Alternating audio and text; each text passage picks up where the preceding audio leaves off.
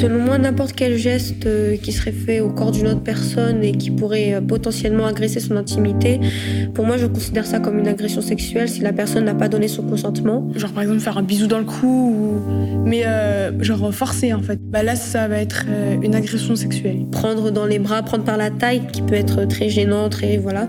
Surtout qu'on ne sait pas si une de ces personnes a subi un traumatisme extérieur avant ça, si au moindre contact, elle peut commencer à vriller un petit peu.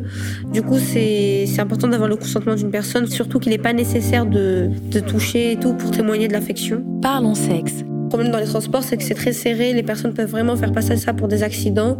C'est comme ça que euh, on a des gens qui interviennent aussi pas forcément, même s'il suffirait qu'une seule personne réagisse dans le transport pour que tout le reste commence à agir. Les agressions sexuelles pour moi, c'est encore plus grave qu'agresser de ne rien faire. En fait, c'est comme si euh, littéralement on participait à l'agression. Peut-être ça va nous renforcer dans l'idée que c'était pas une chose si grave que ça. Ça va peut-être même nous freiner dans le fait d'en parler à nos proches. Se dire que si personne n'a réagi dans le, dans le bus, dans le métro, c'est que c'était pas quelque chose de si grave que ça. Et si on se dit que c'est pas si grave que ça, on évite d'en parler et au bout d'un moment on y repense, on le recommence dans sa tête euh, infiniment. La scène peut paraître même plus grave quand on commence à se le repasser après plusieurs jours et c'est comme ça qu'on commence à avoir des traumatismes, à développer des choses qu'on n'aurait pas eu jusqu'ici. Il y a beaucoup de gens qui vont trouver comme excuse le fait que la personne n'était pas habillée de façon décente, qui jugeaient que euh, la jupe était trop courte, le pantalon était trop court, que la personne euh, l'avait cherché en quelque sorte. Dès qu'un garçon va euh, mettre une main ou va faire autre chose de déplacer à une fille ou à un garçon, il va être considéré comme, comme BG, entre guillemets, comme le boss. Je pense que la fréquence n'a pas forcément changé entre aujourd'hui, il y a quelques années et tout. C'est juste qu'il y a de plus en plus de gens qui en parlent et c'est une bonne chose. C'est quoi une agression sexuelle? L'agression sexuelle est toute atteinte sexuelle commise avec violence, contrainte, menace ou surprise.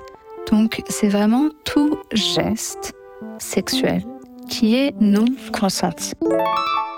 Une agression sexuelle, c'est à partir du moment où on n'a pas veillé à ce que la personne avec qui on a un rapport soit consentante ça veut dire qu'elle doit être en état de consentir. Par exemple, une personne qui a bu ou qui est fragile parce qu'elle est triste ou qui est malade, et a fortiori qui dort, euh, eh bien, euh, on ne peut pas avoir un consentement éclairé. Donc euh, là, on est dans une agression sexuelle potentiellement. Et attention, aujourd'hui, la loi protège les mineurs. Avant, il n'y avait pas d'âge légal sur la capacité à donner son consentement. Aujourd'hui, la loi française dit qu'aucun majeur, donc de plus de 18 ans, ne peut se prévaloir du consentement sexuel d'un mineur de moins de 15 ans ou de moins de 18 ans en cas d'inceste, si c'est avec quelqu'un de la même famille. Donc dans ces cas-là, un geste sexuel est automatiquement considéré comme une agression sexuelle.